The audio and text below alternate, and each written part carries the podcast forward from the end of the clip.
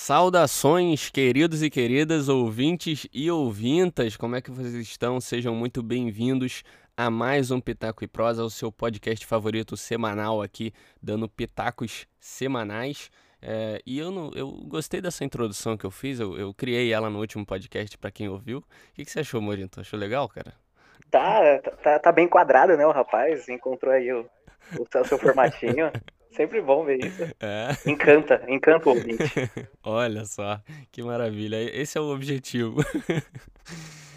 Mas, para quem já percebeu, quem tá aqui comigo é o Morinto, que já participou aqui uma vez falando de RPG, ajudou a gente aqui uma vez falando.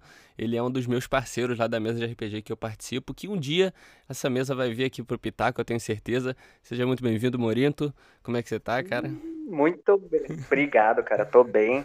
Rapaz, essa proposta aí do RPG vir pra cá, então, uma emoção. é, então.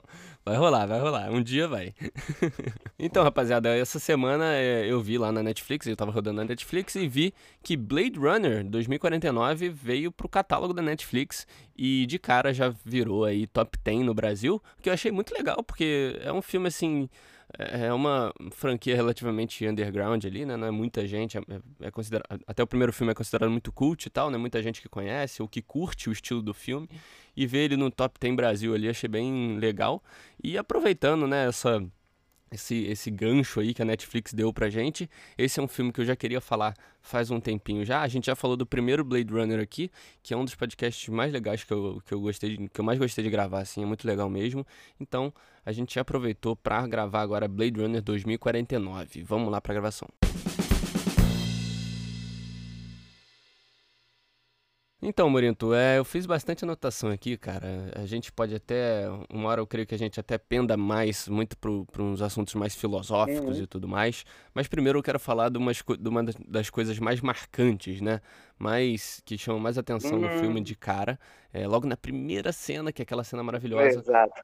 É, é a ambientação do filme, né? Toda a fotografia, como o pessoal fala, né? Os especialistas de cinema falam. e toda a ambientação. É, eu acho que é, é. algo que é, é, impecável, né, cara? A gente não tem nem o que é, acrescentar, assim, de falar, ah, podia ser melhor assim, o assado, porque ele é super fiel ao primeiro filme e consegue, assim, trazer toda aquela. Tudo que o primeiro filme trouxe, né, cara? Sim, é uma parada muito bacana. Tem aquela magnitude das coisas, né? Tipo, é um filme cult que ele, ele fala assim, ó, você quer ver a ambientação? É assim que tá o mundo. E aí ele uhum. mostra a cidade. Uhum. Ele, no caso do, do 2049, ele mostra é, todo o, o, ambiente, o outro lado do mundo, né? Depois de 40 anos. E ele vai mostrando, Sim. falando, olha, tá, tá assim o mundo, ficou dessa forma, mudou isso. Tipo, não é só o contexto ali uhum. dos personagens. Ele fala, olha como o mundo mudou. Sim, exatamente. Ele começa mostrando aquelas fazendas, né, cara? Que é um. Isso. Que é uma é uma parada que a gente não tinha visto no primeiro filme, até porque não existia, né? Eu, eu acho que deixou entender isso, que não existia é... antes, e as fazendas começaram a surgir depois de 2020, isso. né? É, eu e... fiz até uma... Dentro das minhas anotações está exatamente isso. Não sei se eu já posso acrescentar aí. Pode, claro, fica à vontade, vai lá. É, mas eu, eu tinha até dito que eu tinha feito uma pesquisa, né, bem rapidinha ali, mais profunda, Sim. e eu encontrei um, umas prequels, né, uns vídeos que mostram é, sim, antecipando, sim. assim, antecipando a, a, situação do próprio filme e o que leva sim. até o ponto do 2049.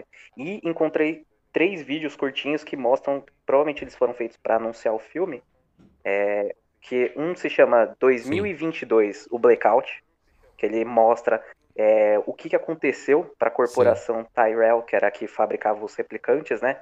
Ter sido fechada, por que, que ela sumiu, por que, que ela não está em 2049. Uhum. Tem o 2036, que é o Nexus Down, né, o, uhum. o, amanhecer, o alvorecer da Nexus, que é a linha de montagem dos replicantes, a nova linha. E aí é bacana porque ela traz uhum. o Jared Leto, que é o, o responsável, né, o dono. Wallace. Né? Isso, né? o Wallace, o Neander Wallace, dono da, da corporação Wallace, que uhum. faz os novos replicantes. E, e, meu, uma parada muito louca, assim, é uma reunião dele tentando convencer a, os acionistas restantes do Nossa, mundo, né? Tipo, na cidade, falando assim: olha, eu preciso do seu investimento. Sim, E ele leva o primeiro replicante da nova linha. E eu, eu até marquei uma frase aqui que ele fala, né? É, Meus replicantes vão viver tão longe e tão pouco quanto o cliente pode pagar. Eles não se tornam adultos, eles nunca vão fugir, eles simplesmente obedecem. Que isso. E é uma, é uma, parada, é uma parada que já, tipo, já dá uma mudança no plot. Porque até onde uhum. a gente sabe, o Blade Runner antigo, é, né, o primeiro, ele, os replicantes viviam só quatro anos. Então, tipo, ele já Sim, fala que, ó, se o cliente pagar, ele vai viver para sempre aqui, o replicante. Uhum. Vai viver o quanto e... dinheiro pagar, né? Bizarro. Exato. Uhum. E o outro vídeo é o 2048, que é o Nowhere to Run, que é, ou seja, não tem para onde correr. Que aí uhum. faz a ligação já com um personagem do filme, que é o Dave Bautista, que faz o Sepper Morton, se eu não me engano. E mostra, Sim. tipo, o, o, lado humano, né? Da, desse, dele como replicante, tecnicamente. E, e o que, que uhum. vai levar ele a ser, tipo, o primeiro, né? A primeira chave ali é o primeiro ponto da, da trama, da história no filme. E é, é bacana que, meu, é sim, uma parada sim. muito. É bacana você ver isso porque você vai compreendendo o que vai levando essas mudanças no mundo, né? Uhum. É, legal você ter falado isso. É, assim, eu não assisti esses extras, você, acho que até você me mandou, né? Mas não tive tempo de assistir. Mas depois do que você me explicou agora, com certeza eu vou. e e provavelmente até vou deixar na descrição aqui, é cara. O pessoal que tiver curiosidade e tal, deve ser bem interessante pro pessoal adicionar aí, né, ao, ao conhecimento do filme. Isso. Mas é legal o que você falou, principalmente desse último, né, do, do personagem do Dave Bautista, mostrando a humanidade dele, parte humana, só que ele é um robô, ele é um, ele é um, ele é um androide, né? E é legal que isso o filme aborda o tempo inteiro, né? Eu queria só pegar uma, uma diferença, um contraste que existe de abordagem entre o primeiro e o segundo filme que eu achei muito interessante. É, queria ver se você entende, porque é meio confuso esses meus pensamentos. Vamos lá, vamos lá. Mas algo interessante nesse filme, é, comparando ao primeiro, né, a abordagem, que o primeiro ele se baseia ali no Decker, né, caçando os replicantes que estão atrás de serem mais humanos, né? Isso. O, o, o, todo, todo o filme anda nisso, né? Tem, tem replicantes que estão virando quase humanos, que estão se tornando mais humanos e tem que uhum. caçar eles, tem que acabar com eles porque isso está errado, né? De alguma forma. E esse é o inverso, é outra coisa. Os, os, eles estão buscando encontrar exatamente o oposto, né? Um replicante mais humano possível. Estão buscando é, o que era o Roy Berry na época, né? Então, você consegue perceber essa, esse contraste entre os dois filmes, né? O Wallace, ele quer buscar a humanidade no, nos Exato. replicantes. Ele quer buscar o filho, o milagre, né? Que só acontece em humanos. Então, é, é muito legal, assim, essa, essa diferença. O filme todo, o Kay, né, que é o Ryan Gosling, ele tá atrás de, da sua própria humanidade, né, de se, se tornar mais humano, tá atrás do, da, da criança que ele acha que é ele na maioria do filme. Então, ele, é, a humanidade é uma busca, né, nesse filme. Ao contrário uhum. do outro, que eles querem acabar com a humanidade de uma, de uma, um ser que não é vivo, né? Então é muito legal essa, essa, esse, contra, esse contraste né, entre os dois filmes. Achei Sim, muito maneiro. Ba e bacana você falar essa parada da, da humanidade e tal, é, que eles falam porque o que nem eu falei, esse Dave Bautista, ele, o personagem dele, o Sepper, é o primeiro que, que chega lá e tipo dá aquela mensagem, fala assim, né, tipo, é, ele pergunta, e aí, você só caça a galera, você vive disso, caçando a galera da que é igual a você, né? E aí ele fala assim, ah, eu não uhum. aposento é, a gente que nem eu, porque a, a minha linha de montagem não foge, a gente, tipo, obedece, entendeu? Só vocês que estão antigos que correm aí e Sim. aprontam. E, e, ele fala assim, então, bacana, mas esses, vocês como modelos novos, vocês, uhum. é, para vocês limpar a sujeira e fazer tudo que que eles mandam tá ok, porque, tipo, vocês nunca viram um milagre. E aí que ele bota aquela sementinha e, tipo, né, cria aquela, Exatamente. aquele, aquele bug na cabeça do, do personagem do Ryan. É. é engraçado porque a, a, a, criação de um android, né, a criação de um replicante nesse caso, é eles buscam o máximo tornar um robô, algo que deveria ser de lata, né? Ser o máximo humano possível, né? Se cortar, se ferir, respirar, comer e tudo mais. Só que ao mesmo tempo, quanto mais avançado ele fica, menos humano ele tem que ser, sabe? Mais uhum. ele tem que obedecer mais os humanos. É legal isso, né? A gente vê uma geração anterior dos replicantes sendo mais humano do que uma nova, mas por questão de do interior, né? Não, não algo exterior. Muito, é, é engraçado, né? Perceber isso. É, é, é uma faca de dois gumes que é, né, a, a é. tecnologia que eles mostram no filme vai assumindo. É que a, você, olha, você acrescenta aqui nessa, nessa crença de que esse replicante ele mesmo se reconhece como um, um, indivíduo, talvez não um ser vivo, mas um indivíduo, algo que pensa, só que uhum. assim, essa inteligência artificial ela pode ela ela tecnicamente aprende, pelo que a gente vê no filme, então ela pode aprender uhum. certas coisas, né? É uma é uma parada que tem na, naquela cena Sim. do do K se encontrando com a superior dele, após esse encontro com o Dave Bautista, e ele menciona que tipo é, sim, sim. A, a, questão da alma, tudo. E, e, ele, e ele acha até estranho, por exemplo, no uhum. decorrer ali do, do plot, tipo, correr a, ir atrás de, de algo que, que supostamente nasceu, né? Porque esse, para ele, no entendimento dele, algo nasceu, que nasceu né? tem alma. Uhum. Então ele já fica meio né, confuso com isso, porque ele fala assim, pô, eu vou caçar algo que é um Exato. nasceu de algo. Eu então, nunca, ele fala, né? Eu nunca matei algo que nasceu, né? Exato. Algo com alma, alguma coisa assim ele fala. É então é interessante. O, o, que você falou é interessante, cara, porque na, naquele primeira cena, né, com, com o Devo Bautista, na hora que ele fala, né, do milagre e tudo mais, o mistério já começa, né? Você fala, peraí, como assim testemunhou uhum. um milagre? Como assim estão falando de milagre em Blade Runner, né? Tipo, e o pior, dois replicantes na cena.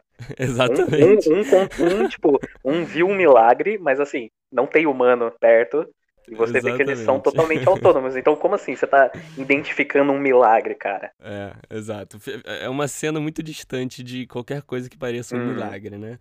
E, e depois da caixa, né? Ele fala isso, já insere esse mistériozinho. E depois que o Kay encontra a caixa ali embaixo da árvore e tudo mais, o mistério aumenta, né? E aí vai, vai começando a se construir ali aquele mistério sobre o que, que, que tá vendo. Vem essa cena dele com a chefe dele, que na, na hora que ele hesita em em matar alguém com alma, e ele menciona a alma, né? É, é, muito louco você pensar nisso. Parte, parte dele, né? Nem da, a superior não menciona nada. É, exatamente. Ele, ele conhece a, a questão da alma, tipo. Então, já fica um negócio meio assim. Sim. Sim, exatamente. A partir do momento que ele menciona isso, você já consegue, é, é assim, você que está assistindo o filme pela primeira vez, é meio, eu acho que você não vai identificar muito isso, mas pela segunda você já vê que ali ele já começa a ficar em dúvida, né? Começa a pensar que é algo perigoso na, na, na, na perspectiva dos humanos para um replicante, né? Ele começar a pensar e se questionar, né? E aí começa o filme ali na, naquela na, no, grande parte do filme se desenrola esse mistério e vai se crescendo ainda mais a certeza de que o Kay é a criança, que ele é um milagre, né? Ele foi o nascido do replicante, né? E é legal porque o filme ele te convence, é muito fácil. Sim. O filme te, te, trata igual uma criança, ele te convence muito fácil que o Kay é a, a, o especial mesmo. E você passa a acreditar durante muito tempo, né? Ele e usa diversos artifícios, como a vez que a patroa dele vai visitar ele na, na casa dele, e ela fala, ah, você é diferente dos outros e tal, e pergunta da memória é. dele, tenta puxar a memória, uma memória que já tinha piscado na mente dele quando ele viu a caixa, é, e ele conta essa memória e tudo mais e ali ele omite uma informação dela, né? Então tudo isso vai vai encaminhando, cara. É muito legal como eles uhum. fazem essa, é, esse convencimento, o que, né? O que seria a contraprogramação dele, né? Exato. É, exatamente é. por ele ser a linha mais nova, ele é totalmente obediente. Então, ele é um. Ele toma essa atitude de negar uma informação privilegiada, porque é uhum. é algo da construção dele, e a superior dele, e uhum. ele, tipo, se abstém, não fala que não, não sei se você notou, se a uhum. galera que já assistiu notou, é uma parada referente ao também ao primeiro Blade Runner, que aí tem uma teoria por trás uhum. que é, havia momentos lá no primeiro filme que o, o, personagem do Harrison Ford, o Deckard, uhum. que era o Blade Runner, né, que Sim. aparentemente o filme inteiro é humano. Sim. Ele, ele tinha sonhos com um unicórnio caminhando em um Exato. vale e chega lá uma hora próximo do final que o. Eu não sei o nome um dele. Dos detetives que Sim, é... é... um dos detetives com ele, o, é, se não me engano, é, é Gaff. É, um guarda é o detetive Gaff. Ele deixa no corredor um, um origami de um, de unicórnio, de um unicórnio para ele, para ele ter essa ciência Sim. da memória, porque até lá é, naquele ponto, né, 40 anos antes do, do filme aí, o, os replicantes, eles tinham memórias implantadas, mas eles reconheciam que Sim. eram memórias implantadas. E houve aí nessa época uhum. um plot, né, ao longo desses anos de produção de, do, até o 2049, que a galera teimava na teoria de que o Deckard era um replicante da nova linha, porque é, uhum. a, além da Rachel, né, que já tinha suas diferenças. A linha da Rachel, né? Isso, que, era, é, que uhum. era a nova linha, ela, eles juravam que Sim. o Deckard também era da nova linha, porque ele tinha essa questão das memórias, uhum. mas ele tinha só esses vislumbres ao longo da, da série. Assim como a Rachel não sabia que tinha memórias implantadas, né, e ela foi alertada por ele, pelo próprio Deckard, ele também Exato. tinha e não sabia, e ninguém avisou para ele, né? Então... E aí faz, faz essa alusão, Sim, né, que é tipo, também faz parte da trama do 2049. A questão das memórias, a, a, até onde isso representa Exato, você, porque eles são criados e são levados a acreditar que aquilo faz parte deles. E aí, nesse ponto onde eles dão esse tchan, eles, né, eles, é, essa descoberta, eles percebem que, pô, então eu já não sou tão natural quanto eu imaginava, mas, eu, mas se eu uhum. reconhecer, eu posso ser. Exato, exato. E, e, e, isso lá atrás, nessa questão da teoria do, do uhum. Deckard, é, em certo ponto, né, é, deixou de ser uma teoria porque o próprio uhum. o diretor, o Ridley, Scott, ele virou e falou numa entrevista, numa coletiva, na, tipo, naquele uhum. Director's Cut, sabe, Final Cut, a última versão do filme, ele virou e falou assim, o Deckard é um replicante. Sim, sim, certo. Ele afirmou, e ficou uma parada meio louca, porque agora, anos depois, quando foram fazer o 2049, ele falou assim, não, não lembro disso aí não, não, não, não sei bem do que vocês estão falando, não. Ih, então foi um negócio meio assim, pô, então, tipo, o Deckard não era um replicante, ele era um replicante, e isso liga muito na, na trama que vai Sim. se desenvolvendo agora, né, no, uhum. nesse, nesse novo filme. Sem falar que na, na, a mulher dele, vamos dizer assim, né, que é a Joy ali, que é interpretada pela Ana de Armas, que é maravilhosa nesse filme, tanto a atriz quanto a personagem. É, ela fica o tempo todo, né, cara, ali enchendo o saco ah, dele praticamente, falando, ó, oh, você é especial, eu sempre soube, né? Sendo que ele é, é holograma, mano. Isso é muito louco, porque é, é outro ponto do filme que tenta, tipo, mostrar pra gente isso que você falou, de que o, o K, ele é a, o, o replicante nascido aí, né? Ou nascido da, de, de é. forma natural, porque é, a forma como ele interage com outra inteligência artificial nunca foi mostrada no até naqueles momentos no próprio 2049 nem foi nem nunca foi mostrada uhum. no, no Blade Runner no primeiro filme e, e, ele tem uma relação muito tipo marido e mulher aonde por mais que ela tenha né ela tem um, um, digamos uns conceitos ali de, de uma sociedade onde ela atende somente a ele ela tenta se importar com tudo que ele faz e está ali para servi-lo. Ela é, é basicamente desenvolvida para servi-lo e amá-lo, independente Exato. de tudo. Né? apesar disso, uhum. é, você vê que ele reconhece isso de forma positiva e ele se, se dedica uhum. a ela, inclusive no momento que ele, ele compra para ela um emanador, que é uma forma dele conseguir carregar ela para é. fora do apartamento. Sim, é um presente, né, para ela. Isso. E uhum. ele até cita aquela questão de, olha, tô te dando isso porque é, é, o, é o nosso aniversário. E aí ela fica meio assim, uhum. é? Aí ele falou assim, não, mas pode ser.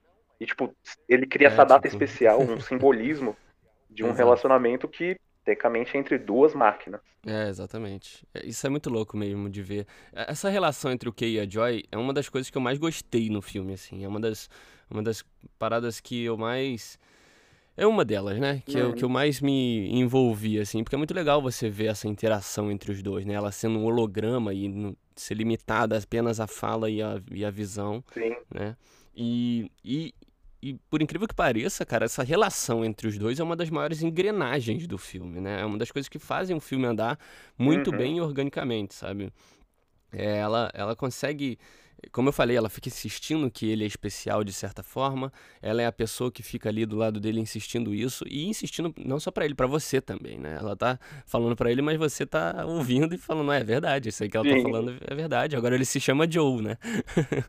então, é, é, é muito legal essa essa relação entre os dois é muito bem feita, porque ela, ela tenta trazer uma humanidade dele também, né? Todo, todo a, é, não, ela não só fica insistindo com palavras, mas ela tenta trazer essa humanidade com todas as conversas e até com aquele, aquele ato que ela chama a, a prostituta e tal, para fazer aquilo, para conseguir trazer o, uma, a parte mais humana dele, né? Que é, que é o prazer e tudo mais. Então, assim, é, é, muito legal essa, essa relação entre eles dois, cara. O que, que você achou disso? Então, a, a relação deles, cara, eu acho. Putz, é, é muito. Eu acho que isso encaixa dentro do. Da proposta do filme de ter aquela poesia de esperança mesmo num mundo perdido, por assim dizer porque não perdido totalmente, né? Porque uhum. a gente vê que o, o, o, grande trunfo da, da Wallace Corporation é que ele aquelas fazendas do início do filme é uma Sim. das soluções para o fim da fome, porque ele, ele, ele vivencia isso em 2000 e lembrei, em 2020, uhum. a, devido à quebra da, da Tyrell, Tyrell Corporation e a, as explorações, as tentativas de fazer colônias, né, fora do planeta Terra, ela uhum. acaba gerando um gasto absurdo e leva aí a, ao aumento da, da fome, é, a uma mudança uhum. no ecossistema Sim. até, pensa, em 2020, uma mudança no ecossistema, e aí a, a Wallace Corporation vem e traz essa solução da contra a fome. E, e eu, enfim, é uma, uma parada muito louca, porque aí já tá nesse mundo onde eles talvez já não enfrentem um problema e tal. E, e aí começa a trazer essa, essas soluções. Mas aí, em questão do casal, eles. É, a, a, tem um, uma cena que, putz, a galera que vai assistir já viu, vai entender. É a cena da chuva, né? Aquela coisa de casal, de se beijar na chuva, uhum. de é, se abraçar, Sim. tá juntinho. E ele leva ela pro terraço. Ele pergunta para ela, depois de colocar ela no emanador, para onde que ela, ela gostaria de ir. Sim. Ele leva ela pro terraço, a pedido dela, e para ela sentir a chuva cair uhum. nela. E é muito louco, porque ela é um holograma. Então ela não. Ela consegue Sim. aumentar, digamos, a taxa de sei lá, de quadros dela, ela Sim. consegue aumentar a, a, a, taxa de quadros para tipo criar uma superfície mais fiel, como se fosse uma pele, eu não sei, mas ela é, ela meio que parece que o holograma reconhece as ações exteriores e reproduz na, na, imagem. E, né? aí dá, dá, no filme é. dá aquela sensação de que, tipo, nossa, ela tem uma pele, ela realmente se tornou física Exato. ali. E, e aí você vê que ela entra em uhum. delírio, uhum. ela fala, nossa, que maravilha, estou aqui fora, que coisa linda. E aí tem toda uma aquele, uhum. aquela é, aquela ambientação, tipo, com a cidade no fundo, sabe? Tipo, meio de As luzes passando por é, eles, né? fumaça, você vê Sim. que a, o chão, as paredes ali onde eles estão do terraço, é um negócio meio gasto, uma ambientação que seria feia, num, num, num uhum. dia assim comum, ensolarado, mas para aquele momento tem com a chuva, sim, com sim. o clima ali, a música, você vê que cria uma poesia na cena, mostra essa relação deles assim, uhum. onde eles realmente estão tão entregues um ao outro, ele está disposto a fazer tudo e chega a rolar aquele, aquele romance, né, sim. né, aquela cena de romance, um momento, um clímax onde eles vão se beijar que aí você, até aí você fala, Sim, ué, é um replicante. Não faz muito sentido, né? né? Tipo, tendo, tendo esse nível de interação é uma parada muito louca. Até o momento que a chefe liga e ela dá aquele e pause, sabe? Sabe quando você pausa a TV assim pra, tipo. É, é isso. A chefe dele liga, dá aquela empatada neles Sim. e ele vira e fala: tenho que trabalhar. Nem, ele, ele nem tira ela do pause. É, ele só desliga. Nem hesita. Ele né? corta na hora. É, e aí hesita. você vê, é um uhum. replicante. Porque, tipo, uhum. um, um ser humano comum uma... Exatamente, Aqui... com a Ana de Armas, né? Principalmente. É, então, né? uma dica, não, não façam isso. Ele, ele, faz porque ele consegue desligar ela, mas não façam. É perigo de vida. É, então, mas é, é, muito legal mesmo. Essa cena é incrível por diversos fatores, né? Eles trazem essa humanidade entre dois, como você falou, né? Duas tecnologias, né? E outra coisa também que é impressionante nessa cena são os efeitos especiais, cara. É uma coisa de louco. Na verdade, os efeitos especiais nesse filme é algo que a gente também nem precisa se aprofundar, porque o filme fala por si mesmo, né? É uma coisa fenomenal, assim, incrível como o, os artistas conseguiram trazer esse nível de, de realidade, realidade na medida do possível, né? Nos, nos efeitos especiais é algo é, inimaginável, assim. Se você quiser saber um pouquinho mais de efeito especial, pesquisa no YouTube, sei lá, é, Blade Runner, é, VFX e coloca o Corridor Crew, que são os caras que meio que destroem esses, esses efeitos especiais, explicam como foi feito. Se você gosta da área, claro, é muito da hora, cara, de verdade. Mas é muito legal, cara. Eu só queria fazer uma comparação e ia, te perguntar, mais uma pergunta para você ver o hum. que você acha desse pensamento ou se eu estou viajando demais. No livro de Blade Runner, eu comecei a ler esses dias que eu, eu tô com um Kindle e aí eu fui testar o livro, ele tava de graça e aí eu peguei pra, pra, pra ler, né? Comecei a ler e logo no começo eles falam é, de uma simulação, né? No livro existe uma simulação que que ela serve para dar sentimentos mais humanos para o usuário, né? Empatia, satisfação, frustração, entre outros sentimentos, né? É chamado Mercer, alguma coisa Mercer no, no livro, né?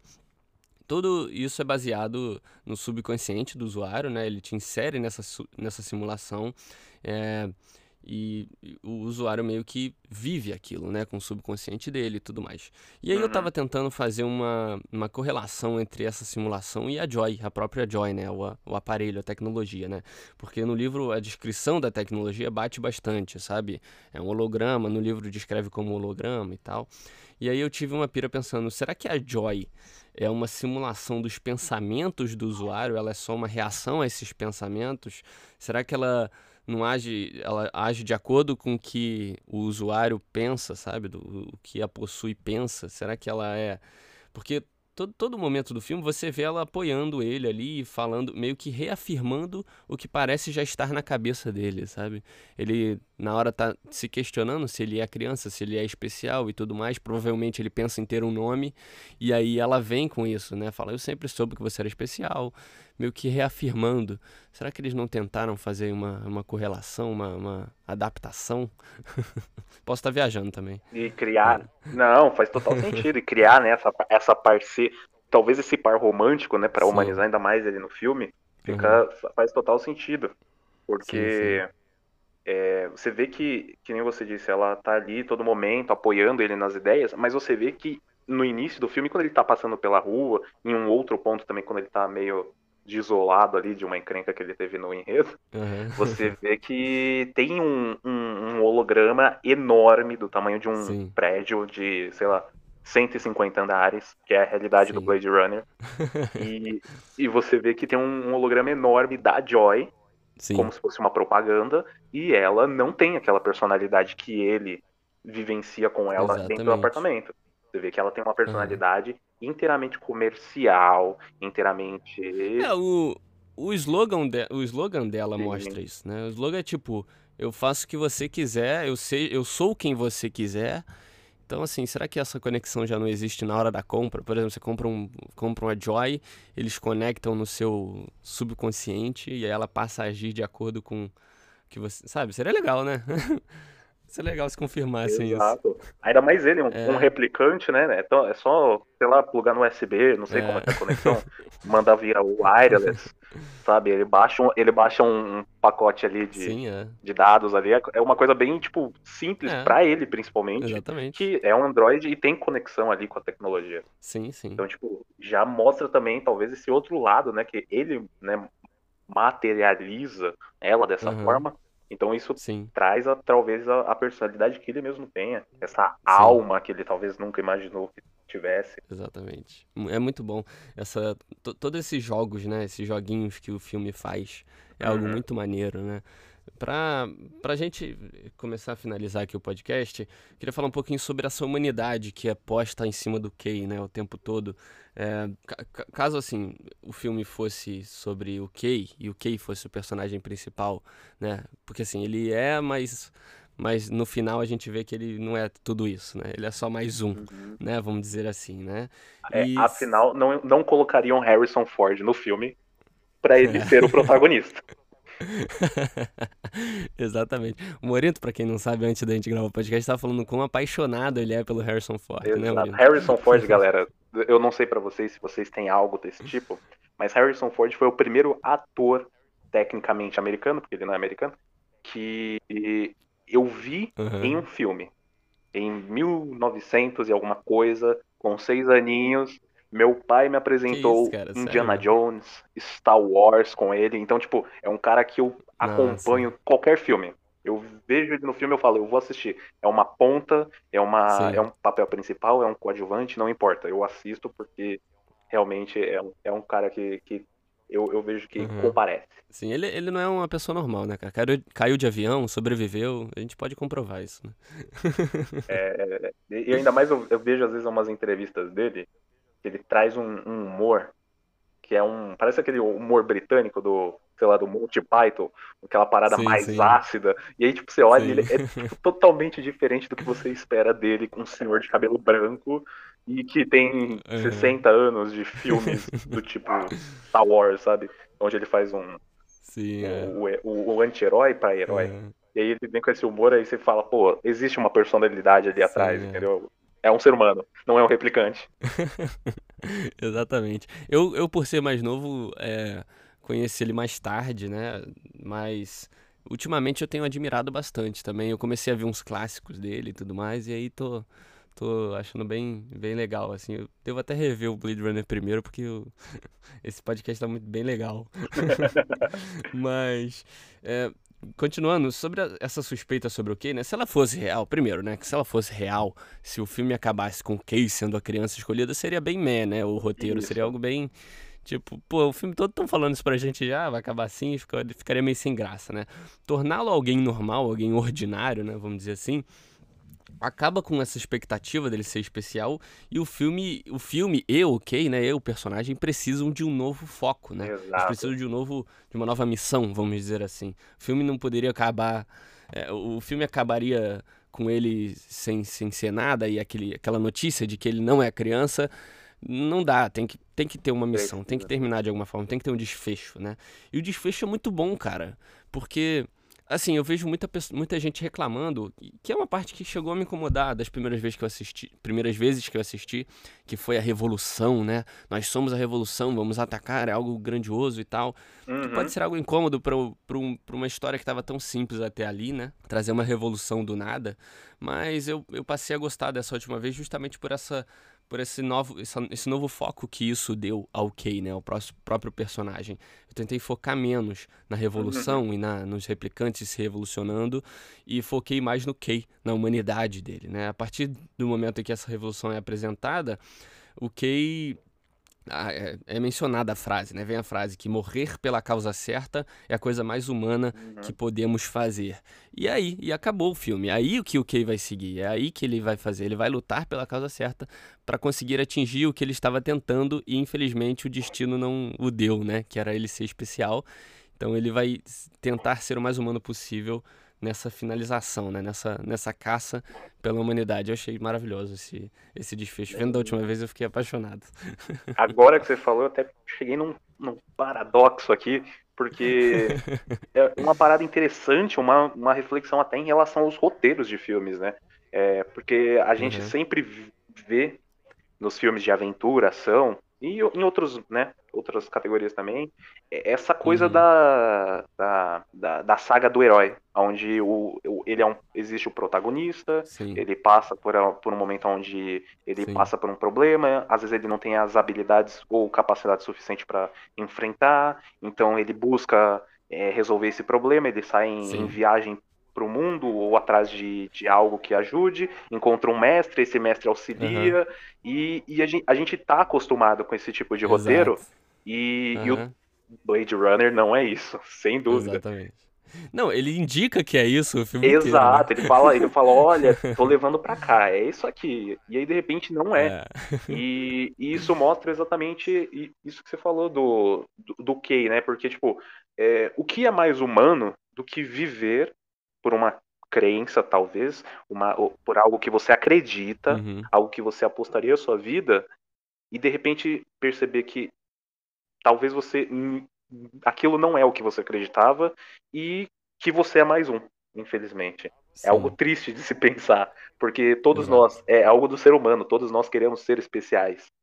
E, e, isso talvez traz essa identificação com, com o Kay. Tipo, ele passa o filme inteiro ouvindo da, ali da companheira dele que ele é especial, que ele vai fazer a diferença. E ele faz.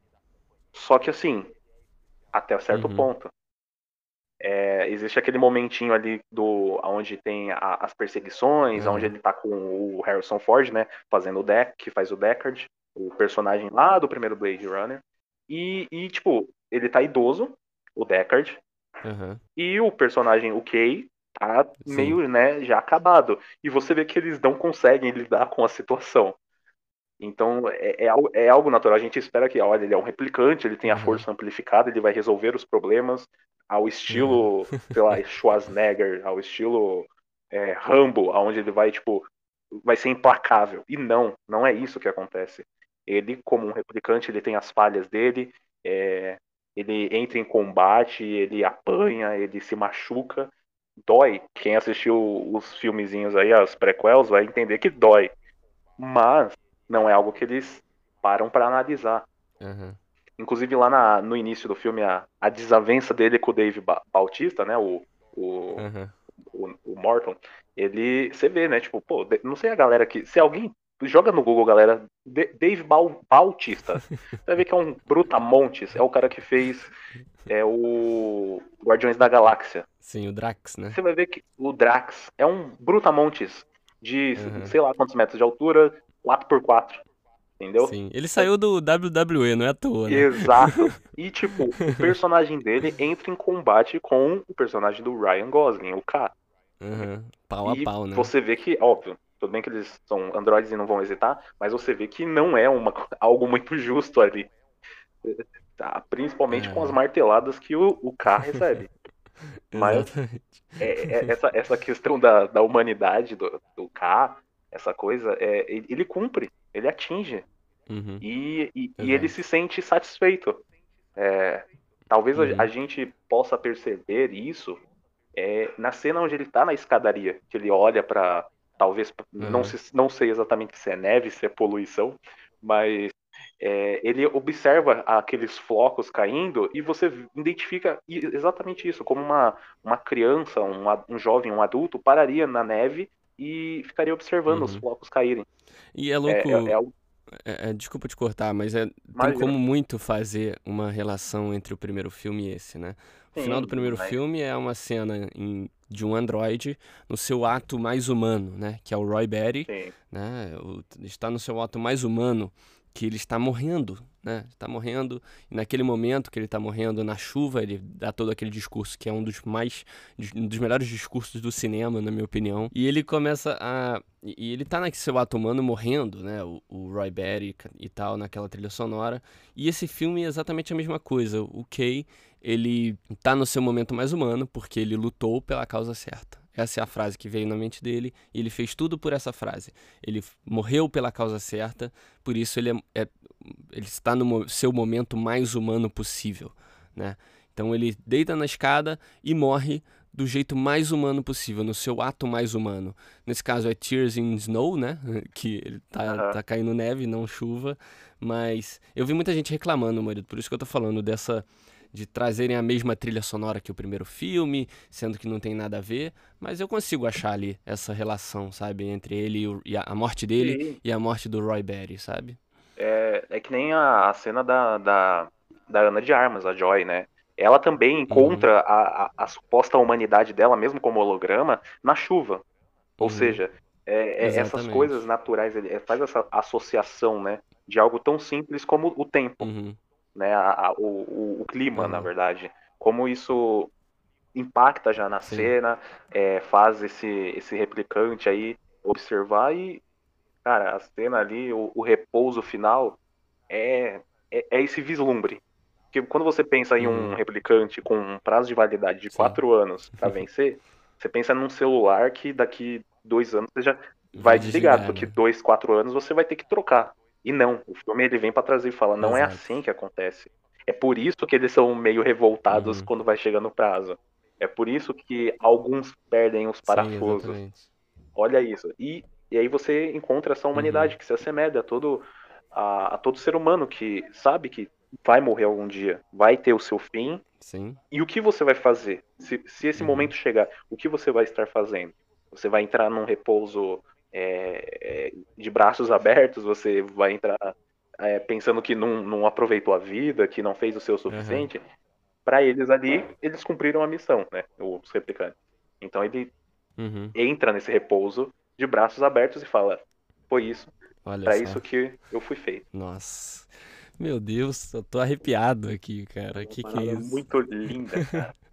e, e, eu vou falar igual TV agora. Pra você que chegou aqui agora, a gente tá falando de um filme de ficção científica, cara. A gente tá falando de um filme que passa em 2049, no futuro é, ferrado, pós-guerra, sabe? E olha, olha o tanto de filosofia que a gente tá falando, né? Muito. Esse filme é maravilhoso. Blade Runner é uma das obras que eu mais curto. Ontem eu falei com a minha, com a minha esposa que Blade Runner é. Blade Runner e o Watchmen são duas obras que eu sempre fico muito satisfeito em mergulhar. Fico muito. É... quanto mais eu mergulho, mais apaixonado eu fico por Watchmen. Quem, quem é, ouviu o Pitaco na época de Watchmen, na época da série, vocês perceberam quão mergulhado eu estava aqui em Watchmen. E dessa vez em Blade Runner, eu sei que não é nenhuma ocasião especial de lançamento de filme ou data de 10 anos, algo do tipo, mas é, Blade Runner é uma, é uma obra uma obra-prima, não só.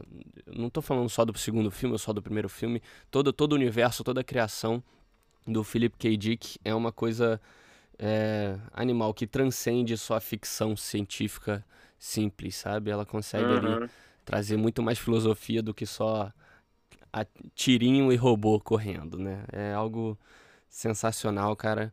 Eu espero falar muito mais de Cyberpunk, de, de Blade Runner aqui. É, vamos, quem sabe quando eu terminar de ler o livro, venha falar alguma coisa sobre. Mas é, é algo sensacional. Eu creio que a gente queria falar muito mais do que a gente falou aqui nesse podcast. Tem muita coisa para falar, mas dessa vez foi isso. Queria agradecer aqui o Morinto que participou aqui comigo. Cara, obrigado pela sua participação. Foi muito irado, todas as suas reflexões. Fica à vontade se quiser falar alguma coisa aí, cara. Cara, de novo, agradeço. É um prazer imenso aqui estar contigo, com a galerinha que está ouvindo.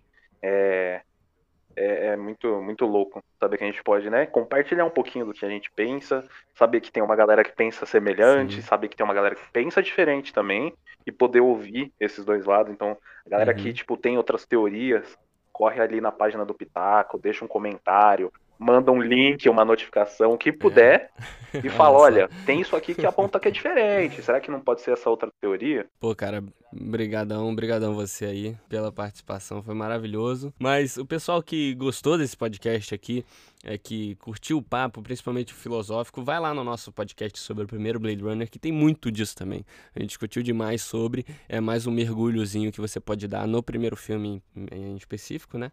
Mas é isso.